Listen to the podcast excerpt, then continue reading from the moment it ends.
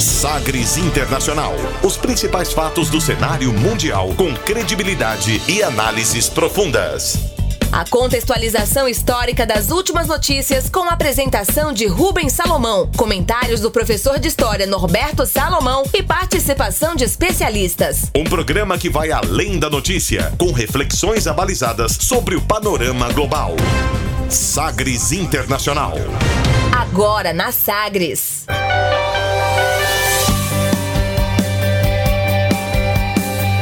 Olá, seja muito bem-vindo à centésima sexta edição do Sagres Internacional. Eu sou Rubens Salomão e a partir de agora com você, ouvinte Sagres, os fatos precisos e análises credenciadas sobre os principais temas mundiais. E você confere nesta edição o tema do dia: o legado do neoliberal Carlos Menem na Argentina. Ngozo Onkonjo quem é a nigeriana que sucede o brasileiro Roberto Azevedo no comando da Organização Mundial do Comércio. Joe Biden pede por defesa da democracia e oposição a regimes autoritários no primeiro discurso internacional. A Alemanha anuncia mais 1 bilhão e 800 milhões de dólares para iniciativas internacionais de vacinação. Os Estados Unidos liberam 2 bilhões de dólares. Ministro da Saúde argentino renuncia depois de escândalo com desvio de vacinas. O resultado das eleições na Catalunha entre outros destaques e ainda a música mais tocada nas paradas da Austrália. Fique ligado, Sagres Internacional está no ar. Você conectado com o mundo. Mundo. O mundo conectado a você. Sagres Internacional. E como sempre, o programa conta com a produção, comentários do professor de História e Geopolítica, Norberto Salomão. Oi, professor, tudo bem? Olá, Rubens, tudo bem? Olá a todos aqueles que nos acompanham, seja aqui nas ondas da 730, da Sagres, seja aí na, nos podcasts da vida, né? Estamos aqui para fazer a nossa análise, né, sobre esses fatos do cenário internacional e como a gente sempre faz uma homenagem àquelas pessoas que a gente gosta e que vão embora fora do combinado, né? Queria deixar minha homenagem aqui a alguém que fez parte lá da minha infância, ao longo da minha vida eu fui ouvindo, eu tive o prazer de encontrar aqui é, é, nos corredores Manuel de Oliveira, né? Nossa saudação ao Manuel, a todos os seus familiares.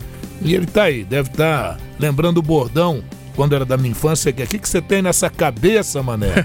Então, na cabeça, o Mané tinha muitas ideias e no coração, um grande coração, uma grande pessoa. Aquele abraço a todos que gostavam dele. E aí, os nossos sentimentos e a nossa homenagem, né? É isso, é isso. Um abraço a todos os familiares aí, né, que é, tem de se acostumar, infelizmente, a vida vai seguir, mas sem uma presença forte, importante, inclusive histórica para o rádio e para a comunicação em Goiás, que é Manuel de Oliveira. Vamos que vamos aqui com o nosso Sagres Internacional nesta edição número 106. Começando o programa conferindo uma declaração de destaque nesta semana. Agora, as frases bem ou mal ditas por aí. Sim, pero la canción... man in the world, that's the question. Abre aspas. Abre aspas para Ngozi Okonjo-Iweala, ela que é nigeriana e passa a ocupar a diretoria, a presidência da Organização Mundial do Comércio. Abre aspas para Ngozi Okonjo-Iweala. I'm deeply honored and I'm humbled by the support I've received from WTO members. I will say that it's both exciting and uh, daunting at the same time uh, to be here because I take the reins of the WTO at a time of great uncertainty and, and challenge.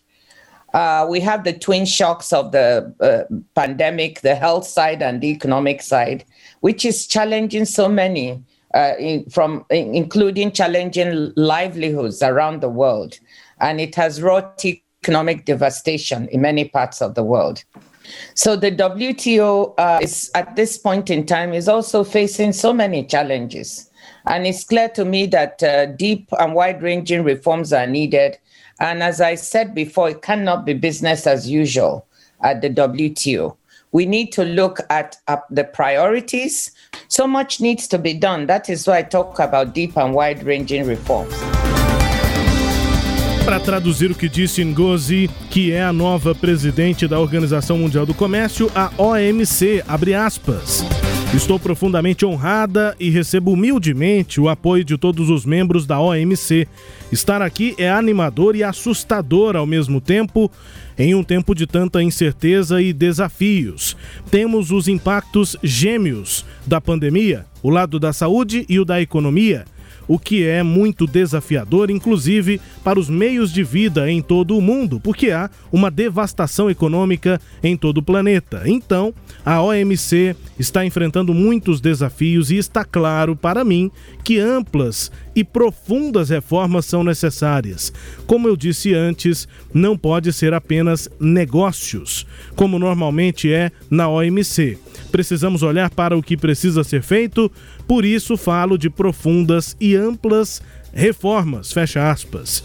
A Ngozi Okonjo Iweala, nigeriana, professor, falando de reformas, mas é, esse é um trecho de uma é, é, entrevista coletiva, né? No inglês chama press conference, é, mas perguntas do mundo inteiro que foram enviadas e ela respondeu nos canais oficiais da OMC, como Roberto Azevedo também fazia, o brasileiro que era é, o diplomata brasileiro, reconhecido mundialmente, que era presidente da OMC e entregou o cargo no segundo semestre do ano passado. É uma live ali, na prática, nesse momento de pandemia, já virou tradicional Isso. uma live ali quase que mensal da OMC, enquanto que a OMS, por conta da pandemia, faz semanalmente, no mínimo, às vezes mais de uma vez por semana, algumas autoridades ali se reúnem e vão respondendo perguntas de jornalistas do mundo todo.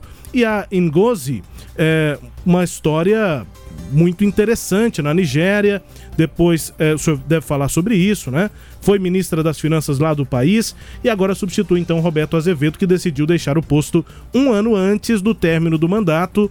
Ele foi diretor-geral da OMC por sete anos, desde 2013, e hoje é vice-presidente executivo e diretor de relações corporativas da Pepsi, Isso, gigante mundial. Pepsi, é a Okonjo Iweala Ngozi, né, o primeiro nome dela, foi eleita em reunião extraordinária virtual com o apoio da maioria dos países membros e selou sua nomeação depois que Joe Biden se tornou presidente dos Estados Unidos, uma vez que a gestão Donald Trump apoiava outra candidatura. Era uma mulher também, a gente chegou a citar o nome dela aqui como favorita no momento de governo de Donald Trump. Só que o Trump não fez a indicação, essa indicação não aconteceu ainda a tempo né, que fosse realizada pelo Trump.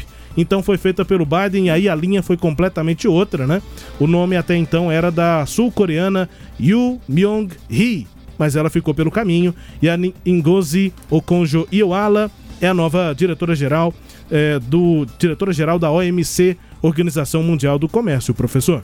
É, é isso aí, né, Rubens? É, é, é extremamente importante. A gente está falando, começando esse programa, falando de uma mulher em um cargo bastante relevante. É, é a primeira afrodescendente e a primeira mulher nesse cargo. Isso. É, não, e mais, né? Ela não é só afrodescendente, ela é africana, africana ela é sim. da Nigéria, ela é naturalizada nos Estados Unidos, né? É casada, tem quatro filhos, o marido é, é, é médico, cirurgião, né? A mãe também era médica, então ela não é de origem uhum. pobre, não. Ela teve uma formação importante, estudou em Harvard, né? É, é, esteve à frente, esteve também na diretoria do Banco Mundial, é, foi ministra das Finanças da Nigéria por duas oportunidades, inclusive. As reformas que ela fez na Nigéria salvaram a Nigéria de uma crise profunda, uma crise econômica profunda, é, é, peitou né, digamos assim, a, a, os, os lobbies do petróleo, em virtude disso, a mãe dela acabou sendo sequestrada. Ela, segundo afirma, não negociou com o sequestrador. Sequestro na Nigéria é uma prática comum uhum. é, e, e, parece que as autoridades policiais não agem com o devido zelo em relação a isso, além de grupos como Boko Haram, que é da Nigéria, né? Essa semana mesmo cometeu outro sequestro à escola na Nigéria. Então ela vem de uma realidade muito dura. Ela diz que justamente por isso ela está acostumada a lidar com situações é, bastante difíceis. E aí eu estava dizendo, a gente está falando de uma mulher e o programa passado a gente também começou falando de uma mulher em uma posição também bastante relevante, um cargo bastante relevante, que foi a Cristalina Georgieva, Sim. Do, do diretora-gerente do Fundo Monetário Internacional, falando da sua preocupação sobre as desigualdades que vão se aprofundar com essa pandemia, principalmente em função do lockdown, né? Que é aquela questão. Lockdown lá na Inglaterra é uma coisa, lockdown é, é, é, é em países de menor porte econômico os efeitos são muito mais devastadores porque aprofundam ainda mais as desigualdades socioeconômicas. Eu achei curioso porque eu estava revendo a nossa edição passada e falei: olha, as mulheres aí gradativamente ocupando cargos é, de grande relevância e a tendência, tomara mesmo, é que isso se é, é, é, prolongue, avance, né, com outras figuras. Bom, a nigeriana, a nigeriana, né, Ngozi Okonjo, né, o nome assim, doutora Ngozi costumam é. chamar assim, porque ela tem doutorado, né? Eu acho muito legal esse fonema que a gente não tem aqui, que é muito comum em países africanos, em Isso, vários países, sim, que sim. é o N, sozinho no começo de uma palavra, normalmente Isso. é o primeiro nome. É, esse in, Ngozi, é, né? Essa pronúncia, É muito interessante, acho muito forte, muito, muito é, é, muito presente, né? É um nome que tem uma presença muito legal. E, e outra coisa, né, Rubens? A OMC ela foi criada em 1995 na Honda do Uruguai. Honda ou rodada? É, na, na, usa esse, esses termos, né? Honda ou rodada são nove até agora. A última é a, a Honda ou rodada de Doha que ainda não está concluída e tem alguns pontos polêmicos. Isso vai dar ainda um tema aí futuro, né? A gente vai querer falar um pouquinho mais sobre isso. É, então, antes da OMC, o que a gente tinha era o GATT, né, que era o Acordo Geral de Tarifas e, e Comércio, né? GATT, G-A-T-T, né? É, que era o General Agreement uh, on Tradement. Isso. É isso. On, on Tariff and, and Trade. São Aí, dois T's no dois final. Dois T's, por isso, isso quer dizer de tarifas e comércio. E houve a necessidade de se ampliar isso. Então, é, na rodada do Uruguai, que ocorreu em 1900 e a partir de 93, mas consolida-se em 95, passa a ser composta por 123 países. Hoje a OMC tem 154, 154 países como seus componentes, né? E o Roberto Azevedo, você falou dele, brasileiro, né? Deixou o cargo um ano antes, porque primeiro teve uma proposta, parece que boa de trabalho, né? No grupo PepsiCo, e a outra que também estava muito complicado você ficar à frente da, da, da Organização Mundial do Comércio com os ataques constantes do Donald Trump, que nós já sabemos não é partidário de organizações multilaterais, prefere ação bilateral, algumas ações isoladas, e ele preferiu se retirar antes, né? Agora, eu, eu, acho que é interessante a gente falar também um pouquinho. Afinal de contas, o que é essa Organização Mundial do Comércio, né? É, ela foi estabelecida em 95 é, justamente para buscar é, uma melhor, um, um, um melhor entendimento entre os países na questão de liberação de taxas alfandegárias, de acordos internacionais e até de resolução de conflitos. Isso já ocorria com o GATT, o GATT surgiu lá em 1947, em todo aquele processo de formação da ONU e de organismos multilaterais que foram surgindo, mas havia essa necessidade, né, uma função principal de garantir a abertura, a manutenção do comércio mundial e supervisionar. Só para você ter uma ideia, atualmente nós estamos com, com a supervisão do MC sobre negócios que giram em torno de 20 a 25 trilhões em relações comerciais em todo o planeta. Então, fica, é, ela fica por conta disso, né? É, agora, e o diretor-geral, né? A, a, a Ngozi, que assume agora, ela vai ter grande, grande poder de ação? Como é que é isso? Veja bem, o diretor-geral do OMC, ele é, é, é, um órgão principal das instâncias da, da administração do OMC e ele é o responsável por supervisionar as decisões tomadas pelos membros que fazem parte da OMC. Então, não é ele que toma a decisão, ele supervisiona, dirige os trabalhos. Então, a bem da verdade, o diretor-geral do OMC, ele não pode definir políticas, nem tem voz sobre a agenda da instituição. Quem define os rumos da OMC são os países membros, seus representantes, né? E as decisões são tomadas em consenso, ou seja, qualquer país pode vetar uma medida e travar as negociações. Qualquer país pode sair do OMC, como por exemplo os Estados Unidos saiu no final lá da gestão do Trump, basta que ele informe seis meses antes que ele vai se retirar. Então, o que, o que, que a gente depreende de tudo isso? É que aquele que assume a OMC, a direção, o, o cargo não é nem de presidente, é de diretor-geral da OMC. Tem que ter grande habilidade diplomática e grande capacidade de negociação. Né? Então, espera-se da atual diretora, que assume agora, que ela tenha esses predicados todos para assumir e para enfrentar é, é, essas condições. Ela chegou a afirmar o seguinte, né? Ela pediu que a OMC se concentrasse na pandemia.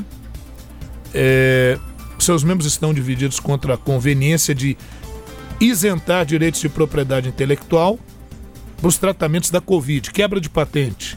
Uhum. Países ricos não concordam com isso. O Brasil tem seguido essa trilha de forma até estranha, porque nós precisamos dessas liberações de patentes para ampliar a quantidade de medicamentos e de vacinas, né? mas o Brasil, querendo aquele seu lugarzinho na OCDE, tem acompanhado ali o discurso desses países ricos. Ela também, viu, Rubens, em meados de outubro do ano passado, ela disse que queria definir duas prioridades é, indispensáveis. Ela desejava apresentar na, na próxima conferência ministerial um acordo sobre subsídios à pesca, porque há sérios problemas é, em relação a isso no Japão, aqui também na costa da América do Sul, enfim. É, e, e esses acordos estão paralisados. Isso poderia mostrar que o OMC está ativo, é capaz de realizar avanços multilaterais. E ela também propõe reconstruir o, talvez o órgão fundamental do OMC, que é o órgão de solução de controvérsias, que é o tribunal do OMC, quando há controvérsia entre países. Isso ficou muito travado durante o período do Trump. Os Estados Unidos têm uma voz assim ativa nesse sentido. E agora com o Biden, quem sabe a gente vai ter um avanço importante é, nesse processo. É isso, né? A gente tem desafios imensos aí do OMC, ainda mais um mundo que está muito polarizado e isso dificulta muito acordos. Uh, sem dúvida, o fato do Donald Trump não ter sido reeleito nos Estados Unidos é, e a mentalidade que o Trump tem iniciado no seu governo indicam que, pelo menos para os próximos quatro anos, a gente vai ter algum avanço nesses setores, mas vamos acompanhando por aqui com muita parcimônia, né, É o jeito, né? Nova direção, portanto, da OMC. Em destaque aqui no nosso quadro, abre aspas. A gente vai agora no Sagres Internacional para o tema do dia. Navegando pelos mares da informação. Sagres Internacional.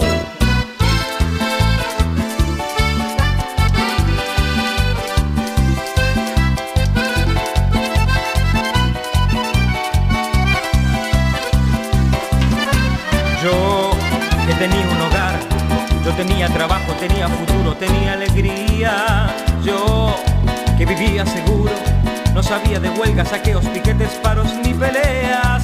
Yo me sentí orgulloso de ser un hombre argentino. Ahora estoy encarcelado como un delincuente en mi propio país y vivo de la limosna, esa que nos da el Estado Basta de tanta mentira, miseria, de tanta injusticia.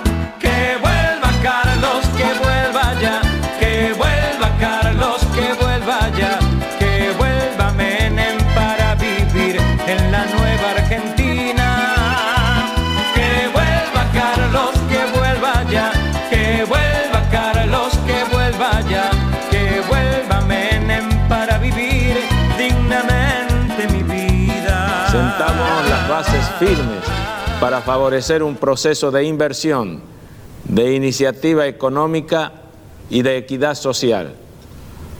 A partir de hoy, liberamos energías durante largo tiempo mancilladas bajo la falsa disyuntiva de un sector público regulador y un mercado incompetente. Estas medidas no son una receta ideológica, ni abstracta ni declamatoria. Se trata de decisiones que tienden al bienestar de todos los argentinos y, por consiguiente, se trata de medidas que van a afectar favorablemente la vida cotidiana de cada ciudadano, constituyendo un auténtico cambio cultural.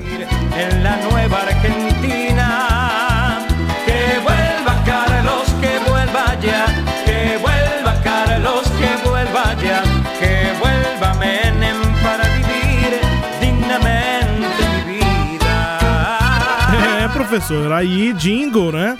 Música de campanha. E como é bom esse jingle, né? Ficou bom, hein? Quando a campanha é mais antiga, a gente precisa ter medo de tocar, ouvir e elogiar o jingle. Isso, isso. Se elogiar lá na época da campanha eleitoral, aí tá problema. É, já, mas, já se tornou partidário, É, né? mas olha, que jingle bem feito, né? Que refrão assim, contagiante. Era o refrão do jingle de 2003 da campanha à presidência da República, o que seria, né, uma, o, o, retorno, a tentativa ali de retorno à presidência de Carlos Menem, lá na Argentina, que faleceu no último domingo, aos 90 anos. É o nosso tema do dia aqui, para lembrar partes aqui, né, professor, da história aí e esse resgate aí da memória neoliberal de Carlos Menem lá na Argentina, no, anos 90. E aí esse jingle aí, que é bom, é bem feito, é bem produzido, é na eleição de 2003. Uma crise profunda em 2001, nós já voltamos a ela em alguns momentos Sim. aqui dos nossos programas, né? Crise profunda na Argentina em 2001, na economia, e aí a primeira eleição depois dessa crise é, marcou ali uma divisão profunda até no, em grupos é, que antes eram mais coesos, inclusive no próprio peronismo, né?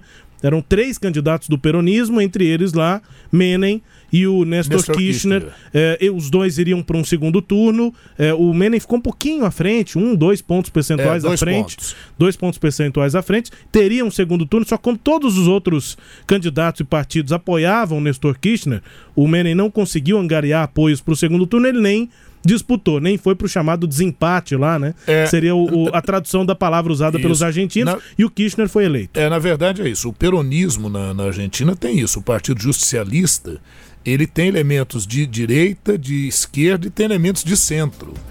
E ah, por isso que você vai ter, dentro de, um, de uma mesma experiência, olha que é, são elementos que se sentem herdeiros da experiência peronista, que é uma experiência ligada ao, ao, trabalhismo, à justiça social. Eu diria que bem muito dentro daquela política do chamado welfare state, que é a expressão inglesa para o estado do bem-estar social, um estado assistencialista, um estado é, que vai trabalhar com, com auxílio àqueles menos favorecidos. E, e só que quando o Menem foi eleito, vamos pegar lá a eleição dele em 89, a Argentina vinha num quadro de inflação muito alta, muito elevada, Aqui no Brasil vai ocorrer algo também similar, só que aqui nós vamos ter a eleição do, do Fernando Collor de Mello, que também vai ser um garoto do neoliberalismo, né? um garoto propaganda da teoria neoliberal. Só para a gente tentar é, rapidamente, né, assim, orientar quem está nos ouvindo. Tem gente que pode até nos dar aula, está nos ouvindo e pode dar aula claro. disso. Mas tem gente que não tem a menor ideia do que a gente pode, possa estar falando. É, é o seguinte: quando houve a crise em 1929, é, o governo dos Estados Unidos, nós já falamos isso aqui em algumas oportunidades, era o governo do republicano Hoover. E eles acreditavam que o próprio mercado se autorregularia. Então não tomaram medidas mais efetivas para resolver os problemas da crise de 29. Moral da história: não foi resolvido o problema da crise de 29. Nas eleições presidenciais de 1932, o candidato pelo Partido Democrata, o Franklin Delano Roosevelt, venceu em 33, embasado nas ideias de John Maynard Keynes, economista britânico, prêmio Nobel de Economia, houve a implementação do, do, do New Deal, um plano em que o Estado teria que, inclusive, gerar salário-desemprego. Falando que loucura é! Justamente para que a pessoa recebendo, mesmo estando desempregada, a gente está vendo muito isso agora, uhum. um auxílio emergencial, né? É, é... E já tínhamos aqui o seguro-desemprego, que é a mesma Sim. coisa, né? Então, é, é para que o indivíduo desempregado, recebendo, pudesse consumir e manter a dinâmica econômica, permitindo que a economia pudesse recuperar. Só que aí virão uma série de políticas assistencialistas, grande participação do Estado em atividades econômicas, ou seja, estatização de atividades e de empresas, e isso começou a sofrer uma série de críticas. Só que nos anos 50, 60, 70 e até parte dos anos 80, como estávamos vivendo o processo de Guerra Fria, de ordem bipolar, era uma forma do mundo capitalista amenizar as desigualdades socioeconômicas e dar uma resposta para propostas socialistas que poderiam atrair a classe trabalhadora, outros setores. Então, era uma forma de dar, sim, algum alento a essas condições aqui no mundo dito capitalista. Ocorre que nos anos 80 o socialismo começou a entrar em crise no leste europeu.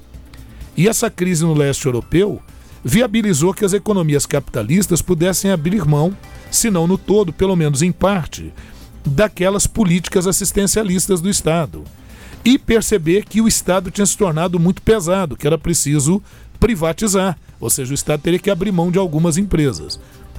Com isso, uma velha ideia que vem lá desde os anos 40, com Milton Friedman, com Friedrich Hayek, que são os pais da teoria neoliberal, que pregam o Estado mínimo. É a grande diferença do liberalismo. O liberalismo prega a não intervenção do Estado na economia. O neoliberalismo prega um Estado mínimo, um Estado que deve interferir na economia só em momentos muito específicos. No mais, deve haver a livre iniciativa, enxugamento do Estado e redução, quando não eliminação, de políticas públicas assistencialistas. E é justamente nessa onda do final dos anos 80 que é eleito aqui no Brasil Fernando Collor de Mello e lá na Argentina o Carlos Menem. E é curioso, porque o Carlos Menem, apesar de ter, do ponto de vista ideológico, um, um, um, uma clara influência do peronismo, que é trabalhista, que é assistencialista, é na verdade ele é visto por muitos peronistas como um traidor, porque ele vai justamente é, se voltar para o lado neoliberal, praticar políticas de privatizações que num primeiro momento deram certo, mas depois no final dos anos 90 apresentaram as suas dificuldades. E aí o senhor me dá deixa para traduzir o que a gente ouviu agora há pouco, é um discurso de 1991 o Menem foi eleito em 89. 90? 89. Isso. E aí em 91 ele anuncia, entre várias medidas, algumas medidas econômicas e sociais. Isso. Vou falar delas aqui. E é esse trecho aqui, um trecho desse discurso lá de 91, que eu pensei aqui pra gente ouvir. Ouvimos ali em meio ao jingle dele de 2003. Então não confundam, confundamos. O discurso é de 91, início ali é, dos dois mandatos que ele teve à frente da presidência da Argentina. E o jingle é lá de 2003. Ele já estava fora do governo Isso. e foi candidato contra Nestor Kirchner e outros é, é, candidatos naquele momento. Vamos traduzir então, é espanhol, talvez algumas coisas já tenham ficado até entendíveis, mas vamos traduzir o que disse o Carlos Menem lá em 91. Abre aspas. Lançamos as bases sólidas para favorecer um processo de investimento na iniciativa econômica e na equidade social. A partir de hoje, nós liberamos energias há muito tempo contaminadas com o falso dilema de um setor público regulador e um mercado incompetente. Essas medidas não são uma receita ideológica, abstrata ou declamatória. São decisões que tendem ao bem-estar de todos os argentinos e, portanto, que afetarão favoravelmente a vida cotidiana de cada cidadão, constituindo uma autêntica é, mudança cultural, fecha aspas, para Carlos Menem, que, como eu disse aqui, faleceu no último domingo, dia 14 de fevereiro, aos 90 anos, e foi a pessoa que mais tempo, por mais tempo, comandou aqui os hermanos, né, o país vizinho. Foi presidente de 89 a 99, professor. Pois é, isso. O, Carlos, o nome completo dele é Carlos Saul Menem Aquil. Então é barente, é primo, né? É descendente de, de sírios, libaneses, né? É, foi presidente da Argentina por 10 anos, de 89 a 99, é, membro de uma família de imigrantes sírios. O Menem foi criado como muçulmano sunita, mas ele se converte ao catolicismo para poder seguir a carreira política, porque até 94, numa reforma que o próprio Menem vai fazer à Constituição, é para ser presidente da Argentina você tinha que ser Católico. de professar o catolicismo. Veja você. É. O Menem apoiou o Congresso, o consenso de Washington, que é, é, foi justamente uma algumas reuniões que o FMI fez, traçando linhas gerais para a América Latina, enfim, pautadas principalmente em algumas das ideias neoliberais. E ele acabou, é, para enfrentar a hiperinflação que ameaçava a Argentina, criando o plano de conversibilidade. Já a questão de conversão do dólar para o peso argentino na verdade, ele acaba dolarizando a economia, tendo como seu ministro Domingo Cavallo. É o chamado Plano Cavallo, né? Isso em 1991. O Plano Cavallo, efetuado pela Lei de Conversibilidade, ele foi um pacote econômico de estabilização monetária da Argentina, estabelecendo a paridade do peso de um para um com o dólar. E o principal objetivo do plano era o combate à inflação. Né? Uh, o Congresso da Argentina aprovou é, é, essa questão de fixar a taxa cambial, então vai ser taxa fixa do câmbio. O câmbio não é como o nosso aqui, um câmbio flutuante, né? E a nova moeda do país, o austral, né? Vai ter a relação de um para um com o dólar. Uhum. Isso gerou problema? Gerou. Qual que é o problema da dolarização? Tem um aspecto positivo e tem um aspecto negativo, mas agora a gente fala sobre ele.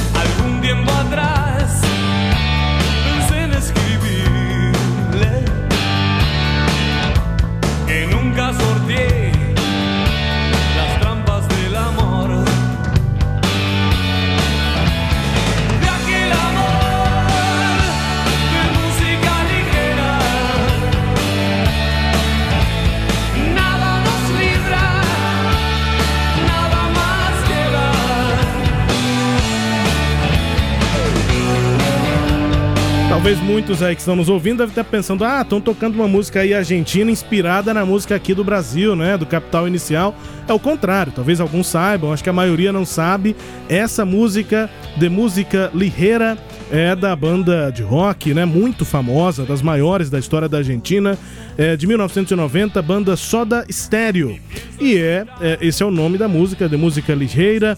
Aí o Capital Inicial fez em 2002 ou 2003 ficou 2003, eu pesquisei aqui, me, me fugiu o ano exato aqui, início dos anos 2000, essa versão, né? A sua maneira, o nome que o Capital Inicial deu aqui no Brasil, mas é a mesma coisa, os mesmos riffs e ali o título original é Música Ligeira. De música ligeira. E aí que o, o que ele diz é isso, naquele né? amor, né? É, de música ligeira, porque a música tem um ritmo mais rapidinho, né? Não é uhum. é assim um um, um rock pesado, mas ela é, tem uma cadência mais rápida, dizendo que o amor ali também era rápido, era, era fugaz. É, fugaz. E aí nada, nada é, me queda, nada, nada nos libra, nada me queda. Ou seja, nada nos impede e nada mais importa. Basicamente isso é o que eu falo o refrão, diferente um pouquinho aqui é, do nosso refrão, com a adaptação só para rima, né? Muito bem. Mas é uma das grandes músicas, assim, uma grande banda, uma das músicas mais tocadas aí na história da Argentina. O que é que nós estamos fazendo aqui? Falando sobre anos 90, Carlos Menem é, e músicas também dos anos 90. Essa de Perfeito. 1990 e daqui a pouco tem outro rock também dos anos 90 lá na Argentina, professor. Pois é, e aí é isso, né? O, a dolarização da economia, ela traz uma estabilidade, controla inicialmente a inflação, mas traz alguns problemas. Por exemplo, o país perde a autonomia financeira, porque você fica refém de um câmbio engessado. Então esse é um problema. A outra questão é que tudo que você produz vai ser cotado em dólares. Então a sua pauta de exportações acaba ficando comprometida. É, e as pessoas mais pobres elas acabam tendo alguns problemas, porque como no caso da Argentina, a Argentina não fez como o Equador, que adotou o dólar como moeda oficial. Não, a Argentina vai manter um câmbio de paridade. E qual é o problema? É que o governo, muitas vezes, como ele é um grande devedor, ele para pagar suas contas, a previdência, ele não atualiza o valor é, em paridade com o dólar, o valor, da, o valor das pensões, do, das aposentadorias, de alguns pagamentos que ele tem que fazer. Então começa a haver com o tempo uma defasagem. E aí a inflação acaba retornando, quer dizer, é, você não tem uma estabilidade cambial como prometido e muito menos uma estabilidade econômica. Então, no final dos anos 90, o que a gente vai observar é uma volta imensa da inflação, um descontrole monetário e, infelizmente, lá para os argentinos, um fracasso do plano cavalo. Né? Isso, inclusive, impediu que o, o, o, o, grupo mais ligado ao Menem permanecesse no poder, né? abriu brecha depois para que o Nestor Kirchner e outros grupos avançassem. Né?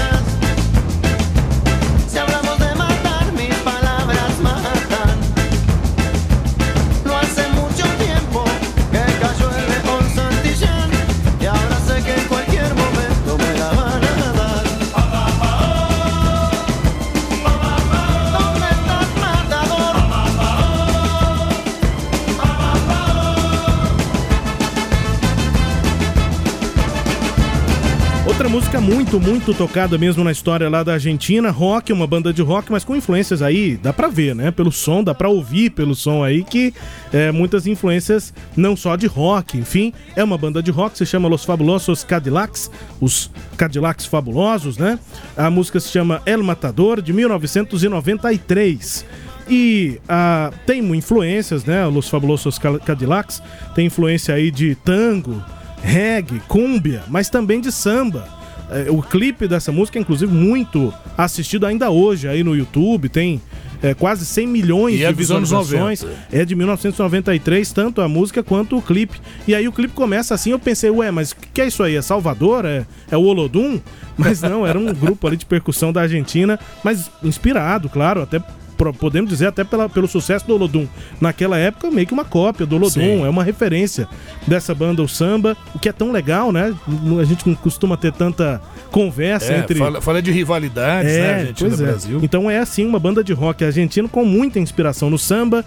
E aí, eh, quando eu vi que essa música tinha tanto samba, professor, eu pensei, ah, interessante, mas assim, vou pegar uma outra, digamos assim, mais argentina, né? Uhum. Essa tá um pouco brasileira.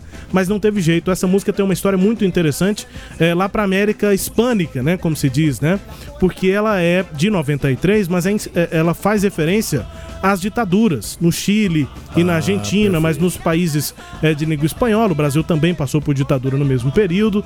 Mas é uma música que fala assim sobre o último dia de uma pessoa que era considerada o matador mas o matador, o personagem da música, não é o militar ou aquela pessoa é, do regime militar que matava os outros. O matador seria um herói das pessoas que lutavam contra a ditadura, né? Perfeito. E aí essa, essa, esse é o personagem criado pela música, é uma homenagem a um personagem revolucionário, é, é, aqui, tão conhecido em tantos países que tiveram regimes militares, que é perseguido, que é torturado. Então esse é o matador, esse é o herói é, que, que a música é, apresenta. Muito tocada e é tida como um hino contra os regimes é, autoritários. autoritários na América Hispânica e também faz uma referência direta ao nome que já foi falado aqui no nosso Sagres Internacional de Victor Hara, é, que foi torturado e baleado depois de muito, muita tortura e, e de ter sido assassinado. O corpo dele foi jogado na rua em Santiago lá é, logo depois do golpe é, de Augusto do Pinochet, Pinochet. É, no Chile. E aí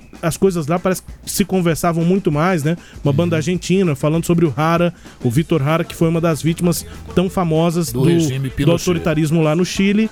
E um verso diz o seguinte, inclusive. O que soam são balas. Chegam até mim, me pegam, resistem. Vitor Hara não cala a boca, não se cala jamais. Enfim, então uma música de 93, pós, né, professor, pós ditadura, mas que relembra essa, esse resgate não só da Argentina, mas do Chile também, sobre esses processos aí de autoritarismo nesses países. Música que, com tantos elementos, eu acabei não conseguindo deixar de fora. Tá Muito certo. tocada na história da Argentina, é um hino aí da América Hispânica contra a ditadura, professor. Muito bem. Pois é, o, o Menem, né, o Carlos Menem, que nós estamos nos referindo, falecido essa semana, aos 90 anos de idade, ele, além da dolarização da economia argentina, ele também veio com uma política de privatizações também teve seus questionamentos.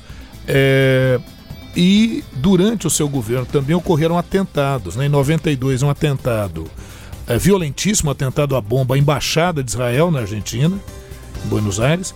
E ele prometeu que isso nunca mais ocorreria, que os culpados seriam punidos e tudo. Não foi o que aconteceu. E em 1994 houve um atentado à Associação Israelita, com a morte de 85 pessoas e nunca se descobriu nada. Uma suspeita de que o Hezbollah, que é aquele grupo radical do sul do Líbano, estaria envolvido, é influenciado pelo Irã. Isso porque em, durante a Guerra do Golfo, a Argentina foi o único país latino-americano que mandou dois navios em apoio aos Estados Unidos, né? É, e a, a coalizão que invadiu o Iraque, enfim. A verdade, né, Rubens, é que não se tem ainda, não se descobriu ainda qual foi o motivo desses eventos lá. E fica pior porque o, o Menem é descendente de árabes e era muçulmano ah. sunita, enfim. Bom, ele foi julgado, foi inocentado de qualquer tipo de omissão em relação a isso. E também depois um imóvel que ele comprou e que ele teria desviado recursos públicos. Nesse ele foi condenado, mas ele era senador, como foi até agora a data Sim. da sua morte. Então ele tinha imunidade a, a no processo, a tão né? controversa imunidade parlamentar, né? É isso. Então fica para a história aí esse ícone do neoliberalismo na América Latina dos anos uh, 90, é, um marco, é, criou referência, assim, como um dos chefes de Estado importantes aí do período. Uh, importante também pela reforma constitucional que fez em 1994, que garantiu a reeleição a presidente, do qual ele próprio foi beneficiado, e que eliminou também aquela exigência é, de catolicismo para alguém que se candidate ao cargo de presidente lá na Argentina. Aí vai aí o Carlos Menem, é 90 uma... anos, né? Isso, uma referência interessante também é que Maradona, que era um nome do peronismo, né? O Diego Armando Maradona, que também nos deixou recentemente, é, nos anos 90 também era além de uma referência do peronismo, uma referência do menemismo, né? Menemismo. Menemismo. Isso mesmo. É, porque ele também era muito próximo do presidente Carlos Menem, eles que chegaram a jogar partidas juntos ali, festivas, final da carreira é, do, do, Maradona, mas ele era muito próximo. Ali tem, é. tem fotos também dos dois em isso, campos, é, Menem, jogando futebol. Isso, o Menem levou uma vida de playboy, né, Rubens? Ele, ele gostava de carros importados, dirigir Ferrari, andar com mulheres muito bonitas, sempre que aparecia alguma banda como tem uma foto icônica dele com os Rolling Stones à frente da é. Casa. Rosada, né? Enfim, um bom vivan. Carlos Menem, que morreu no último domingo, aos 90 anos, tema aqui do nosso programa de hoje. Só lembrando, toquei aqui dois rocks importantes da história, duas músicas de rock importantes da história lá da Argentina. Vale a dica, professor, documentário na Netflix. Quebra Tudo é o nome aqui em português, você encontra, e é um documentário, uma história política do rock nessa chamada América Hispânica. Série documental da Netflix, coproduzida pelo músico Gustavo Santaolha, e é uma resenha de 50 anos, viu, professor? Da Perfeito. música que acompanhou os conflitos sociais em países aí como então, uma série, Chile é uma e série da Netflix Isso. que se chama Quebra Tudo. Quebra Tudo. Falando Perfeito. rock and roll aí nesses países, na Argentina, no Chile, enfim, na América Hispânica. Fica a dica aí. Vamos para o intervalo, daqui a pouco a gente volta para destacar Joe Biden pede por defesa da democracia e oposição a regimes autoritários no primeiro discurso internacional. Ministro da Saúde argentino renuncia depois de escândalo com desvio de vacinas. A Alemanha e outros países destinam bilhões de dólares para iniciativas internacionais de vacinação. Vamos para o intervalo ouvindo aqui Los Rodrigues, outra banda muito tocada na Argentina nos anos 90. Essa música também é de 93. Los Rodrigues com Sem Documentos. A gente volta já no Sagres Internacional.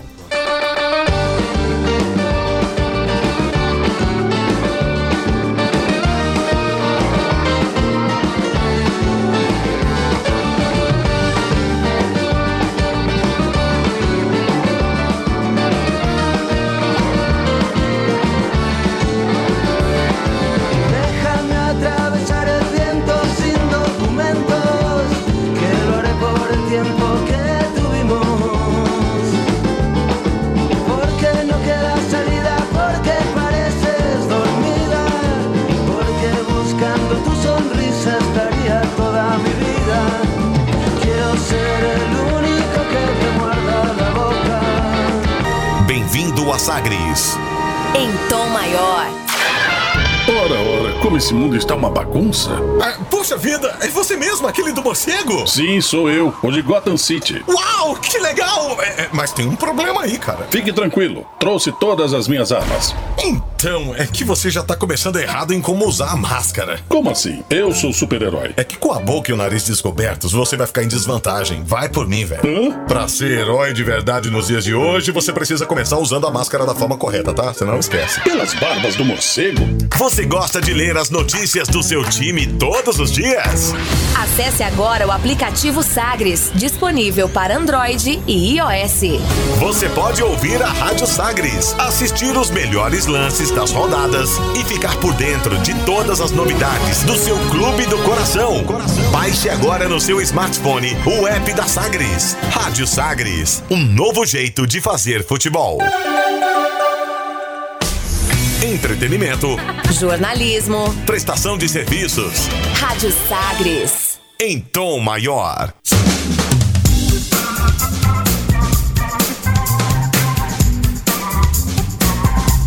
Estamos de volta com Sagres Internacional nesta centésima sexta edição e de volta para destacar as notícias pelo mundo. Aqui comigo Rubens Salomão e com os comentários do professor de História e Geopolítica Norberto Salomão. Velas ao mar. And so, uh, so is the message I want the world to hear today. America is back. America is back. Diplomacy is back at the center of our foreign policy. As I said in my inaugural address, we will repair our alliances and engage with the world once again, not to meet yesterday's challenges, but today's and tomorrow's. American leadership must meet this new moment of advancing authoritarianism, including the growing ambitions of China to rival the United States and the determination of Russia to damage and disrupt our democracy.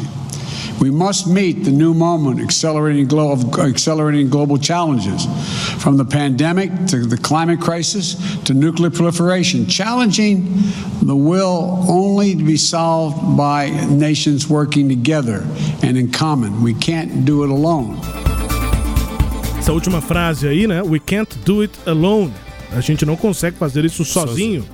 O presidente dos Estados Unidos, Joe Biden, pediu por defesa da democracia e oposição a regimes autoritários em primeiro discurso internacional.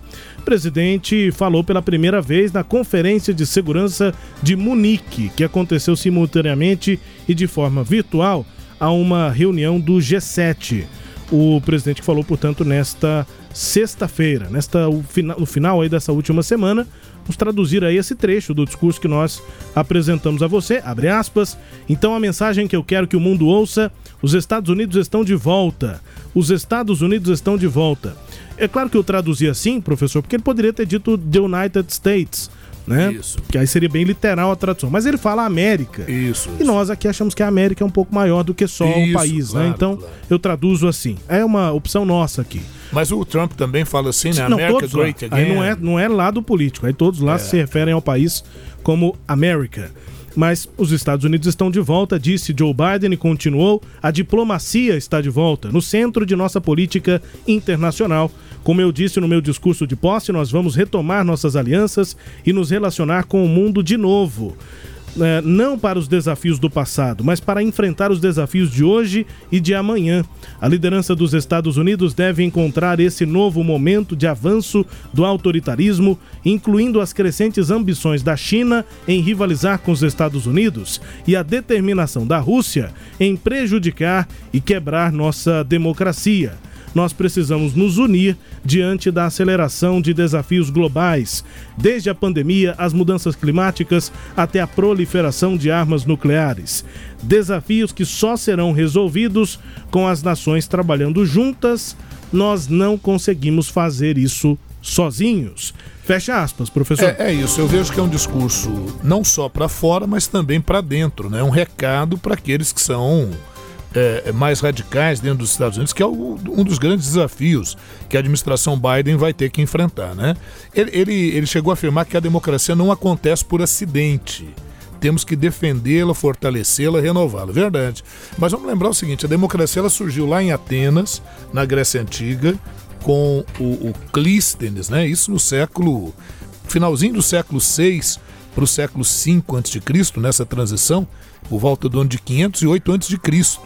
E ali já havia uma dificuldade grande, né? A democracia já nasce justamente com a preocupação da ameaça àqueles que possam atentar contra a, demo- contra a democracia. Por isso que já na Grécia Antiga surgiu o ostracismo. Todo aquele cidadão, né? O que que é o ostracismo? Todo aquele cidadão que de alguma forma atentasse contra a democracia seria julgado por uma assembleia e, caso fosse condenado, eh, perdia os seus direitos políticos por 10 anos e, durante esse período, também teria que se ausentar ali da cidade de Atenas, né, que era o berço ali da democracia. Então, eu só estou citando isso para mostrar como é que a democracia, desde a sua origem, ela tem esse desafio de ter que se defender, ter que ser zelada, né? E, e justamente essa a opinião aí do presidente Joe Biden, né? Eu fiz aqui, viu, Rubens, uma agendinha do Biden, né? O que, que ele tem feito nessas últimas semanas. E começamos aqui com o seguinte, né? Nesse processo de absolvição do Trump, abre o caminho para as pautas efetivas do governo Biden. O próprio Biden não queria né, que essa questão do impeachment do Trump fosse levada muito à frente, pelo menos não agora, porque isso, primeiro, chamava muita atenção para a questão do impeachment, segundo, o Partido Republicano que estava rachado acabaria se unindo em torno da figura do Trump. Então, e, era uma luta já meio que vencida, né?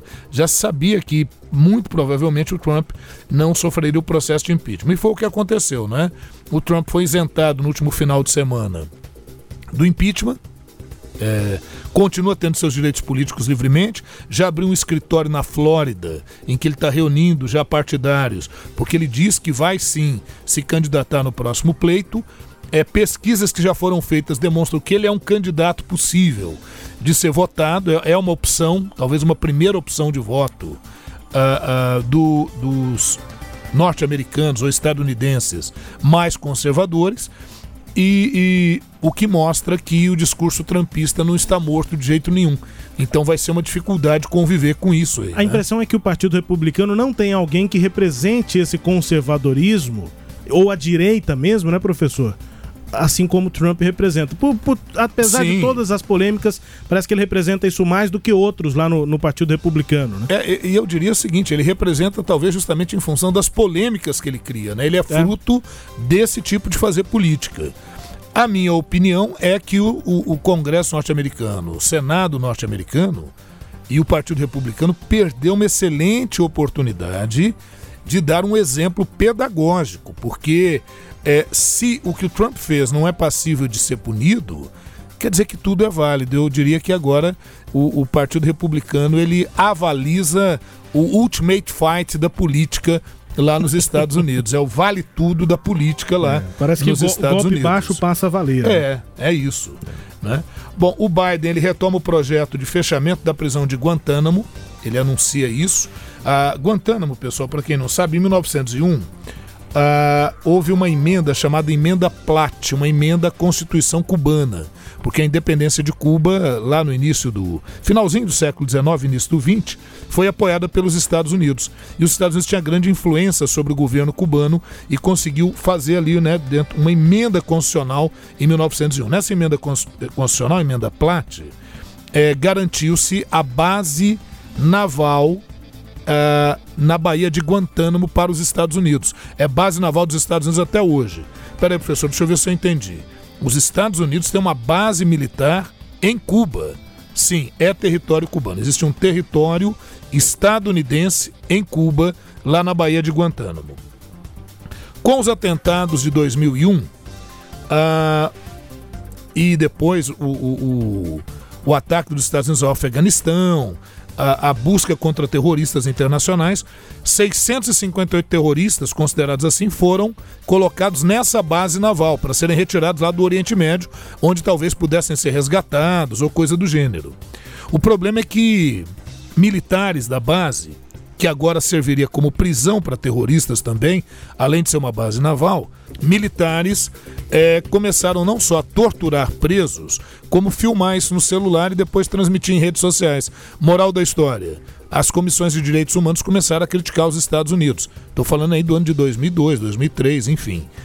E de lá para cá sempre houve essa pressão para desmobilizar não a base naval, mas a prisão em Guantánamo. O Obama prometeu isso, não conseguiu cumprir, o Donald Trump deixou isso de lado e o Biden está retomando é, esse processo. Uma outra questão também que é importante falar sobre o Biden é que o Biden começa a desmantelar o polêmico programa migratório do Trump, inclusive com a construção do muro na fronteira com o México e tudo. O Biden agora quer realizar uma, uma política mais humana e clara no processo de imigração, para que imigrantes não fiquem ali na fronteira do México esperando, aguardando um ano, dois, aqueles que estão pedindo refúgio e abrigo nos Estados Unidos. Também uma mudança interessante. O Andrés Manuel López Obrador, o negacionista da Covid, né, tá estourando o caso de Covid lá no México, mas ele é, elogia o programa aí do Biden. O Biden também volta a falar que a China enfrentará consequências por abusos contra direitos humanos. No discurso que a gente acabou de ouvir dele, ele também fala que a Rússia compromete a, a manutenção da democracia pelo mundo e oficialmente os Estados Unidos voltam ao Acordo de Paris, ao Acordo do Clima, e o Biden promete até 2050 o fim das emissões de gás carbônico.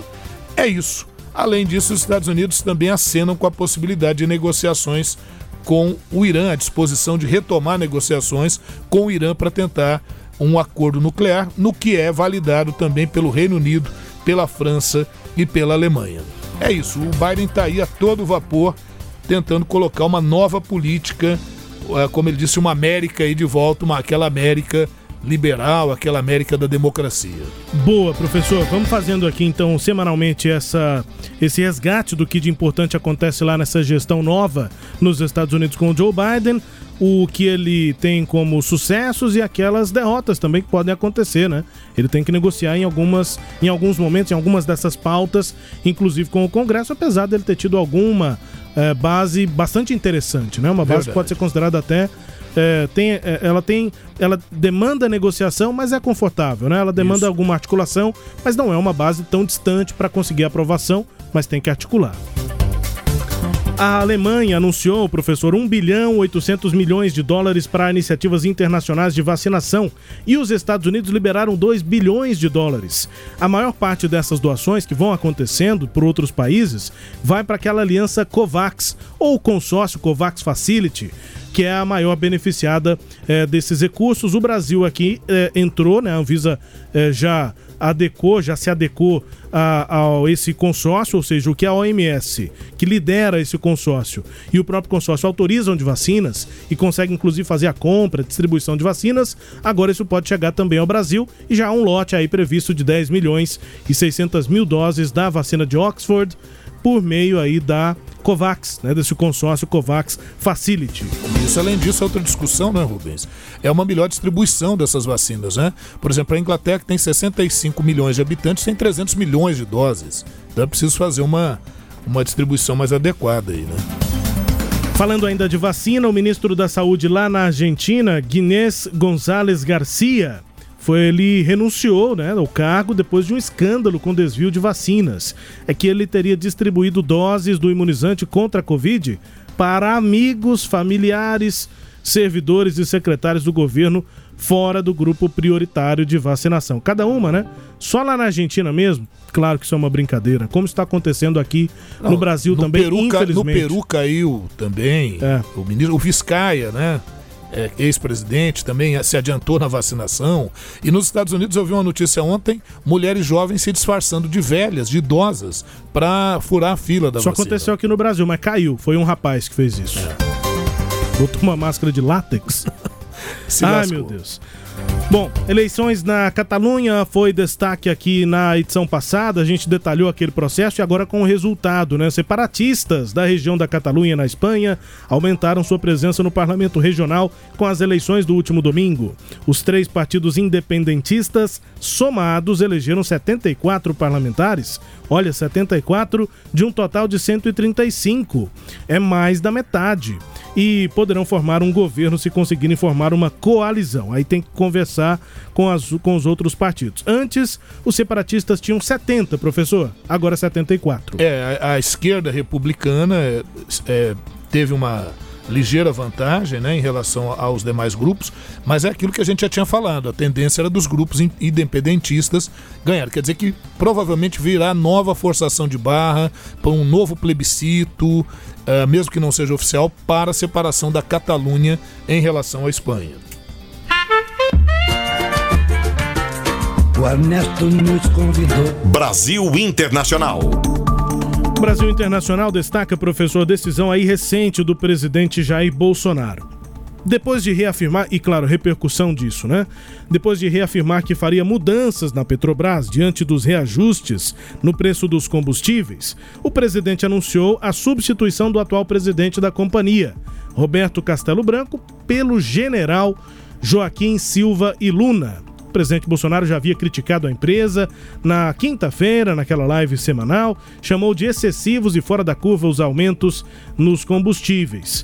A gasolina já aumentou nesse ano por três vezes e agora tem mais aumento aí é, de 23 centavos e o diesel ficando 34 centavos mais caro. Bolsonaro chegou a dizer que é, jamais interferiria nesta grande empresa, segundo ele, e na política de preços. Mas o povo não pode ser surpreendido com, com certos reajustes. Os comentários é, os comentários do presidente foram mal recebidos pelo mercado e daí a repercussão, professor. As ações da empresa, né, da Petrobras na bolsa, fecharam um pregão com queda de quase 8%, que é um tombo para um dia só ainda antes do anúncio do militar como substituto de Castelo Branco. Nesse caso, Castelo Branco não é o militar. Sim, pois Lembrando é, lá da é ditadura, o nome, né? Isso. É. O mau humor aí do mercado se deve em parte à experiência recente, né, professor petista, de interferência do governo lá na estatal. Não, Era não uma s- crítica do mercado aos governos do PT. E o Exatamente. problema, desde 1988 a Petrobras não tinha um militar na sua presidência. Há também no cenário internacional uma crítica a um possível processo de venezuelização do Brasil, professor. É, que já parece de certa forma claro na questão da composição do governo, né? Agora, a, a gente entende o, o- a questão do Bolsonaro é porque ele quer dar uma resposta aos caminhoneiros, senão o país para. São seus grandes apoiadores, né? Também, né? Estão entre seus grandes apoiadores. Agora, o problema do Bolsonaro é isso, né? E do, desse governo, não há uma política clara, não há um planejamento. Eu não vi em nenhum momento o Paulo Guedes aí orientando, porque eu- o Bolsonaro disse que não sabia nada de economia, que o Paulo Guedes era o posto Ipiranga. Essa veio só a canetada, Isso, né? e, e- e muitos daqueles que apoiaram, inclusive votaram no Bolsonaro, é, a crítica grande era justamente dessa interferência do governo petista na Petrobras. A, a- a crítica que a gente faz, e, e eu acredito realmente que o Bolsonaro tomou essa medida com a melhor das intenções, mas é, é que a gente não pode governar com as vísceras, né? Você tem que governar com o cérebro. E tá aí a primeira consequência: queda das ações da Petrobras. Vamos embora com Sagres Internacional número 106, conferindo música bem tocada na Austrália. Vamos indo.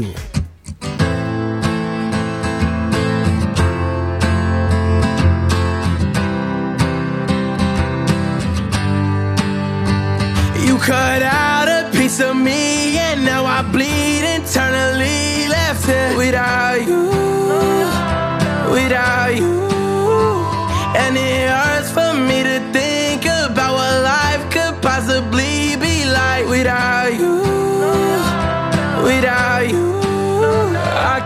believe that you would have believed me.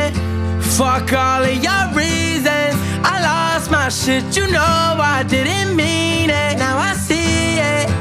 You run and repeat it.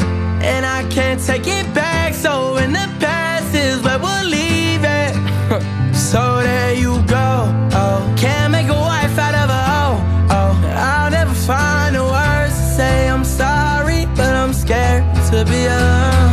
cut out a piece of me,